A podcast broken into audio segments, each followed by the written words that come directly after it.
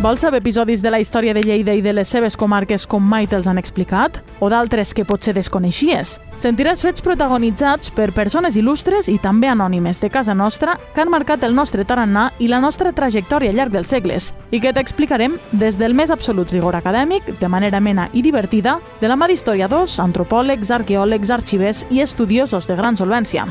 Escoltem, gaudim, riem i aprenem al Píndoles Històriques, una secció conduïda per Rosa Peroi.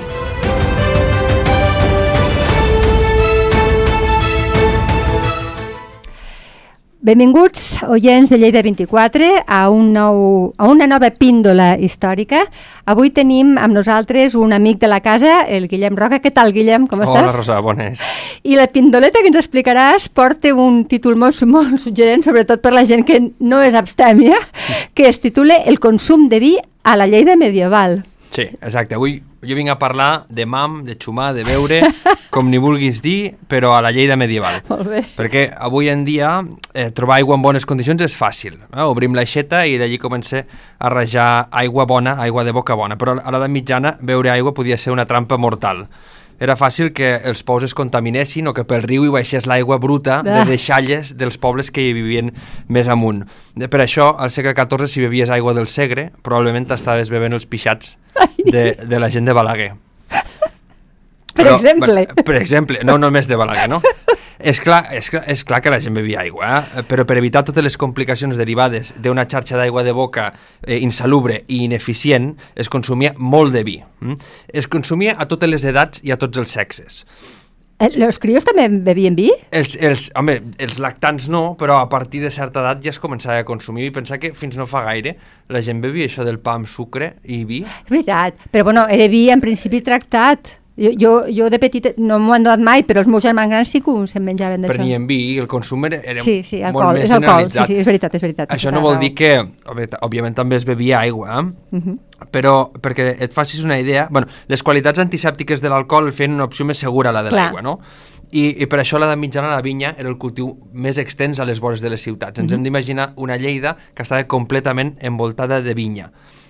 Imagina't que el consum mitjà d'un treballador manual de la regió mediterrània està al voltant d'un 25% del seu sou. Ostres. Eh, que és, és al voltant de 1 i 2 litres diaris. Mm? Un litre i mig, dos litres diaris de vi. És molt vi. Però ben negat, sempre. Bueno, suposo que era un vi diferent, potser Ja. no tenia la mateixa graduació que hi ha ara, eren feines molt més físiques Clar, també. clar.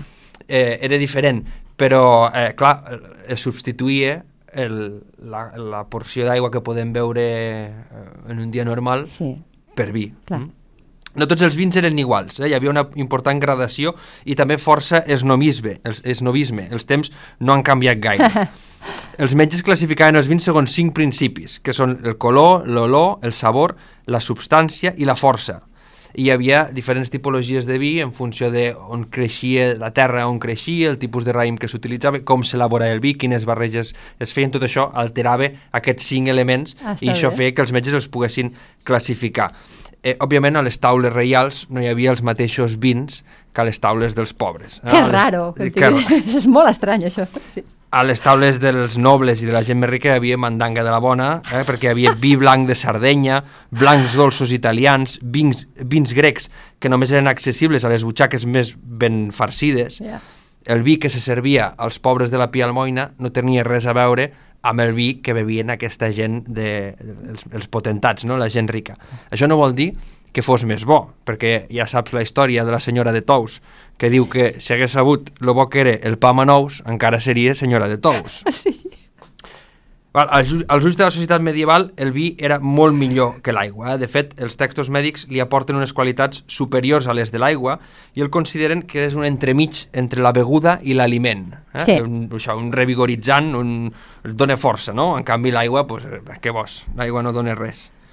Eh, a més, se'l barrejava amb diferents ingredients, com pot ser, per exemple, aiguardent, mel, espècies, i amb aquestes barreges el vi es tornava més càlid i adquiria la condició de medicament. Mm? Aquestes eh, espècies, eh, espècies aportaven calidesa al vi. Val.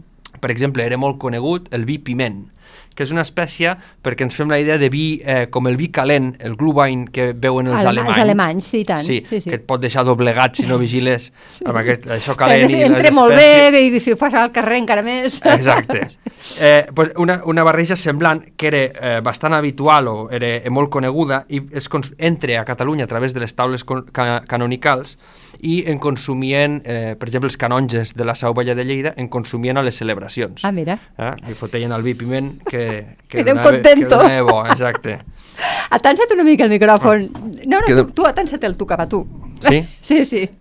Perfecte. Eh, cal, eh, tenim una preparació de vi, piment, de vi piment molt nostra, que és la que dona Jaume d'Agramunt Ah. al, seu, al seu regiment de preservació de la pestilència, que diu que el vi piment ha de portar canonets, bueno, la recepta que diu ell per a la gent rica, eh, per a la gent que s'ho pot permetre, diu canonets molt fins de canyella, gingebre escollit i net, grans del paradís, que això és pebre de Guinea, flors d'arbre del paradís, cubeves domèstic, de, domèstiques, gariofilates, que és l'herba de Sant Benet, massis, que és la pellofa de, de la nou moscada, la galanga, eh, la nou moscada en si, pa de sucre i vi òptim i odorífer.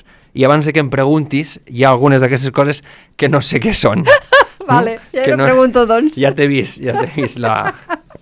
Ja t'he vist tota la manera, cara. la, el, el gust del vidre és ser un gust... Eh, mil gustos, perquè si posaven tant quantitat de coses, no, no sé, no m'ho puc imaginar. No, jo crec que nosaltres ara, inclús amb els plats que es podien menjar, el, la, el contrast de sabors amb el gust actual era tan diferent Clar. que nosaltres un plat d'aquells amb el volum d'espècies que hi arribaven a abocar ens hauria de pegar una bufetada Segur, a la segur. cara només de presentar-nos-en, no?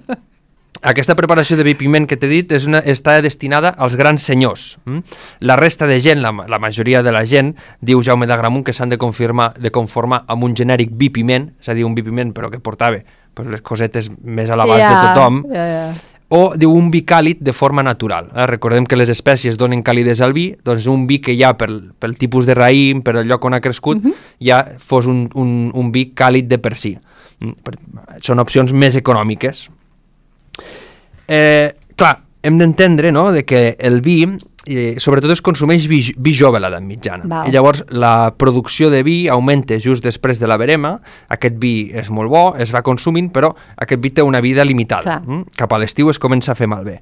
Llavors se- s'afegien al vi tota mena de productes per allargar-li la vida. El rei Pere el Cerimoniós, en 1344, avisa al Mostasaf de, de València dient-li que tingués compte amb les adulteracions que es feien al vi, perquè diu que la gent hi llançava ou, albergínies, calç, sal gruixuda, Ai, mel, carn, favor. salses, sabó, aigua i més coses, Sabó? eh? per, per matar amb algú. Mm. Ostres! La- Però ja, devia haver intoxicació segur. Bueno, però potser no les, no les, No, no les notificaven no les gaire, notaven, no? no? La gent també tenia més aguante, suposo. Segurament, segurament, sí. A, a Lleida, les adulteracions que documentem són dos, abocant guix i abocant aigua al vi. Hosti, guix. El, el guix s'afegeix al vi per modificar-li la capacitat de conservació i li augmenta la graduació mm, i permet que, que allargui la vida. Era una, una manipulació que era coneguda i els metges no n'eren partidaris d'afegir calç al vi. De fet, diuen que provoca mal de cap, això que deies tu, intoxicacions, provoca, mal de cap, atacava els nervis i a la bufeta. I Jaume de Gramunt diu, diu que te mate per dins, diu que afegir guix, diu crema la sang i els humors, que bàsicament és tot. Sí, anava a dir te destrossa per dins. a que- l'altre barri. Mare meva. Això és curiós, perquè a vegades que he anat a, a, a fer alguna conferència, um, hi ha gent que se m'ha tensat i m'ha dit, "Diu, això no és, fins no fa tant, als trulls s'hi abocava un os del pernil per donar força al vi. Això ho he sentit jo també. I això hi ha molta gent que ho recorda, i fins i tot una senyora de Menàrguens em va dir que alguna vegada ella havia sentit que llançaven una pell de conill Ostres. també pel mateix. Eh, L'os del pernil, com has dit, és una cosa que jo sí que ho havia sentit i hi ha més gent que m'ho ha dit, i lo de la pell no ho he sentit tant, però m'ho han dit diverses persones, no només una. Ai, O sigui que sospito que igual també té una part de veritat. Mm? clar, ella es desfà, entenc, amb el temps se desfà. i- No quedava res ni de l'os pel No, que em van dir. Clar, clar. Tot això el vi al, al bullir, s'ho menja i deu, deu aportar una mica de substància. Sí. I Vés a saber. això un dia que tinguis amb algun agrònom o amb un... Clar, el, li haurem de fer la aquí, li pregunta. fas- sí, sí, li has sí, de fer la clar. pregunta. I tant, i tant. Eh, L'altra adulteració que t'he comentat és la de fet amb aigua. La Sí. de fet amb aigua... Eh, Sí, Això no fa tanta mania. No, perquè això és una adulteració que té a veure amb, augmentar la quantitat de vi i reduir-ne la qualitat. Clar. Mm? La, el mercat, per afavorir el bon mercat i que la gent comprés i venés, les autoritats intentaven que això no passés, que la gent no, no, igualés, no igualís el vi. Una altra cosa és en el consum, mm? perquè una cosa és vendre'l, quan tu vens el vi, vols, mm, o quan tu compres el vi, vols que te venguin el vi pur, Cert, sí. però després quan el consumeixes, eh, els vins forts, eh, fo, bueno, encara avui en dia, quan tu vas a... Baixes, sí, sí. A, fiques eh, graciosa, Sí, i tant. eh, pues, eh, és el mateix. O sifó. Sí, o sí, sifon, sí. exacte. Sí, sí, sí. Eh, el, Eiximenis, per exemple, diu que els vins que els vins catalans s'han de rebaixar amb aigua. Els vins francesos diu que no cal, que són més, més finets i te'ls pots beure. Sembla de tonto. Sí, Eh, eh, I un, tema, un exemple curiós és un, un que tenim al 1378, que un, un paio que es diu Joan Moreno de Palenzuela Mm. va veure la taverna de Ramon de Carcassona, d'aquí de Lleida, i volia igualir el vi que tenia a la gerra, i es va trobar que havien robat el gibrell. I quan es refereix al gibrell, el procés explica que és un gibrell on hi havia aigua que es feia servir tant per afegir l'aigua al vi i aigualir-lo Sí. com per rentar les tasses. Ai, Mm? I algú se l'havia emportat, que això és el més ruïn que pots fer, emportar-te el gibrell on la gent està netejant, neteja, neteja el vi, sí, no? Sí, sí, sí. Eh, les, els hostals i tavernes on es venia vi a Lleida s'identificaven amb una branca verda de fulles verdes a la porta, eh? res de cartells amb un poni o unes, unes gerres de cervesa escumoses, sinó mm, això, la, la branca verda i d'així els forasters sabien on es podia beure vi sense necessitat ja de demanar indicacions. Ah, està bé, això. A la documentació sobretot trobem vi blanc. Hm?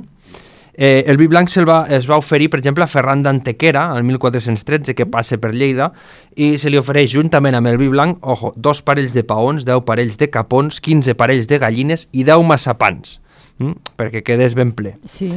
I un altre... Entenem, entenem que aquest vi deve ser bo, per tant. El, que, el, el vi blanc, El se vi blanc que se se li va dona... donar. Bueno, sí, perdó, això no, no ho he dit. Eh, se li dona un vi blanc, però després les autoritats consideren que no és factible, a vegades hi ha escassetat de vi, o el vi potser no és pro, de prou de qualitat per entregar-lo al rei, Ah, vale. i, i, i llavors només li donen la part de menjar. D'acord, d'acord. Cert, cert. Eh, després, un altre producte que es fa amb el vi són els aiguardents, no? L'aiguardent és el destil·lat i a Lleida sabem que al 1330, a prop del riu Noguerola, hi vivia un aiguardenter que es deia Robert. I ho sabem perquè justament tenim un procés judicial en què un paio que es dedicava a netejar farina, a porgar farina, és un barutellador, Sí. va voler trencar-li la cara. I, Vaja. eh, també és molt interessant un, un personatge que documenta el Jordi Bolós, que es diu Tomàs d'Escòcia, i que fabricava un destil·lat, podem pensar en el whisky, a la Sí. Lleida del segle XV. És com, el, com la llei seca del... Bueno, de, de, de, Sí, fabri... de bueno, però aquests Chicago, no estaven amagats, eh? No, no, no, està clar, està clar.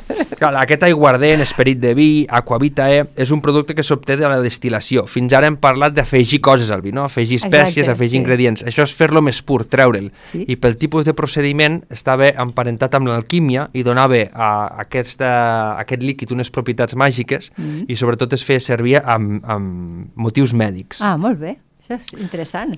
Sí, i ja per acabar, eh, te parlo de l'embriaguesa. Mm? Sí, sisplau. som una, eh, sempre hi ha gent Som que ha borratxos? abusat de vi, Eh, som A Lleida borratxos. som borratxos. Eh, de érem, vida. érem, no sé si som, no també, érem, eh, sempre, la societat sempre hi ha hagut gent que ha abusat de l'alcohol.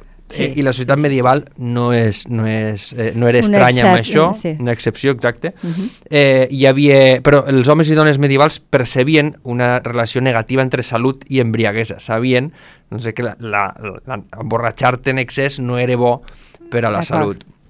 Eh, de fet, els metges deien que la, la, la, la ingesta excessiva de vi podia, depèn de les persones, conduir a l'eufòria o a la tristesa. Mm. I tenim documentats diferents casos de suïcidis a Lleida dels, 14, dels segles XIV i XV en els que les autoritats atribueixen el suïcidi a un excés de vi, a persones que bevien en excés i això els indueix a tristesa, melancolia i s'acaben suïcidant.